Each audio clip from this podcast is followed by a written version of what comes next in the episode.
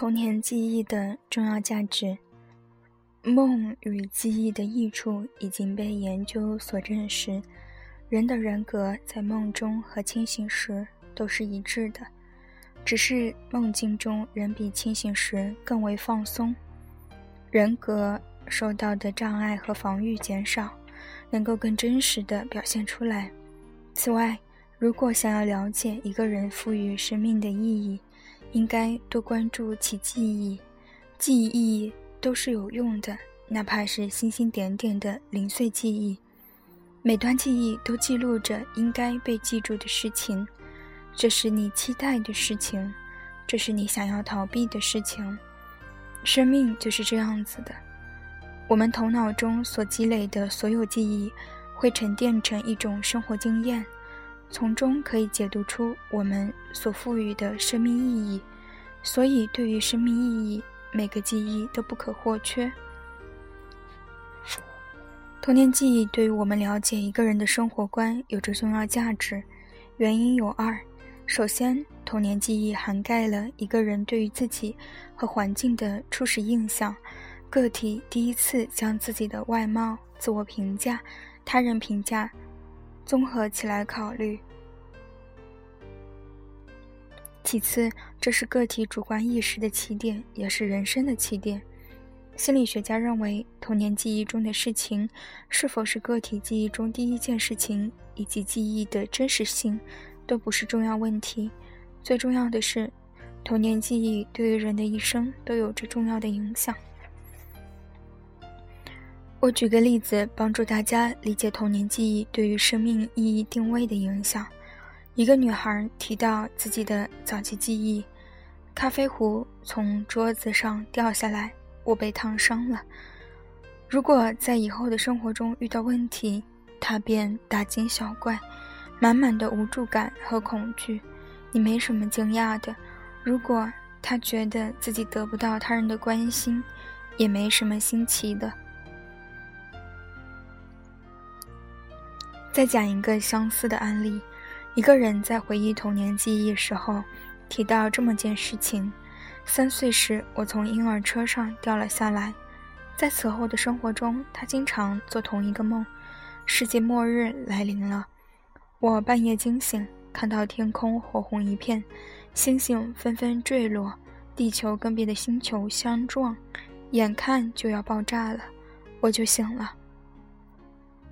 这是我的一个来访者，还是个学生。当我问他觉得自己害怕什么时，他告诉我，害怕一生碌碌无为。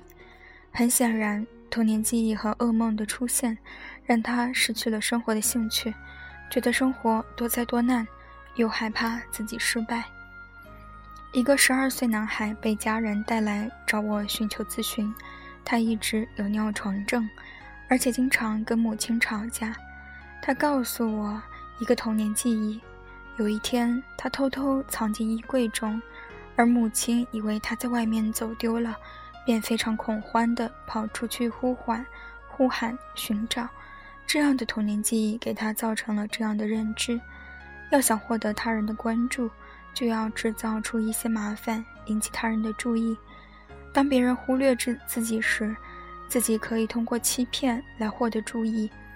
他的尿床行为是他博得注意的手段，借此母亲又可以紧张自己了。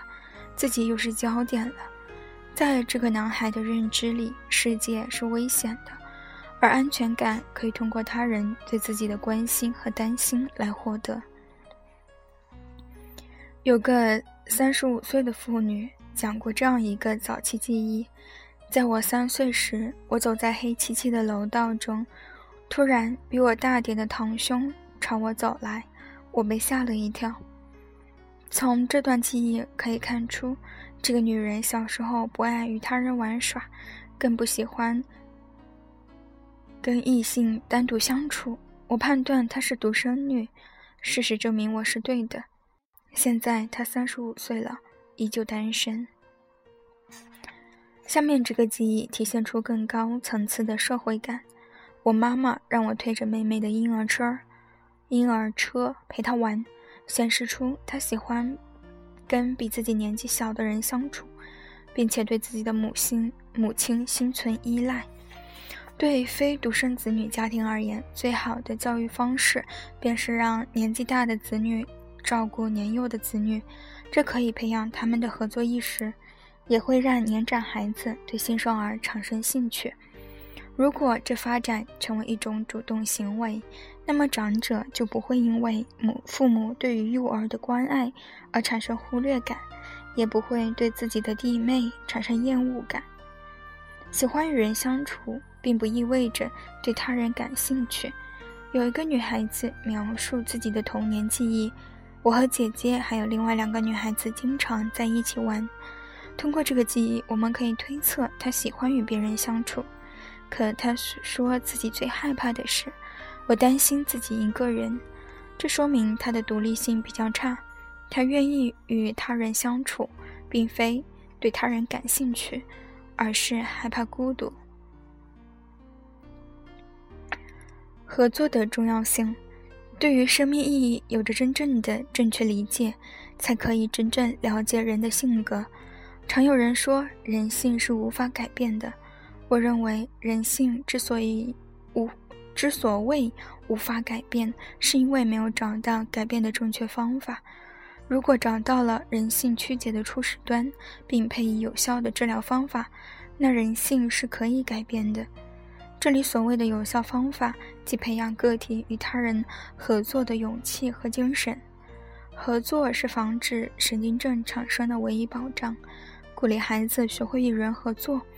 独立处理生活或游戏中他人与自己的关系是十分重要的。妨碍任何形式的合作都会导致不好的后果。如果你对孩子太过娇宠，孩子很可能会将这种自私和独我意识带到上学后其他孩子的交往中。他对学习的兴趣也会建立在学习可以换得老师的宠爱的错误认知上。当他成年后，他缺乏合作意识会表变表现得越发明显。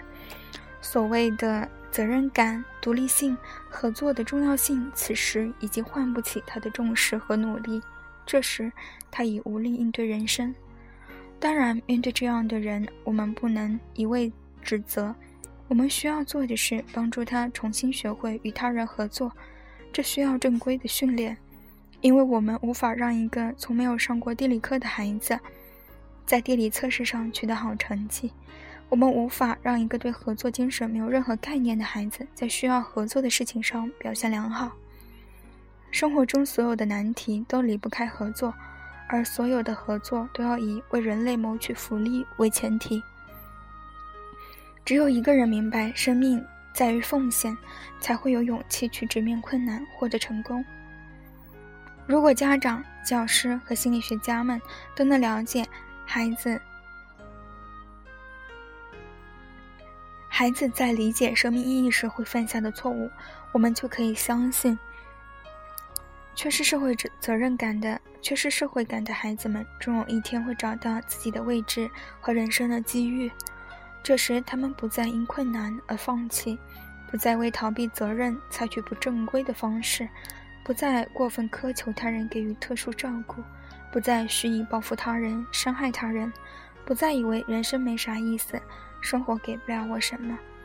他们会转过来想：每个人都应该有自己的人生，我需要过好自己的人生，这是我的责任。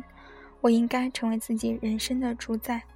如果人人都可以如此想、如此做，乐于合作，主动面对生活，那人类文明的进步。将生生不息。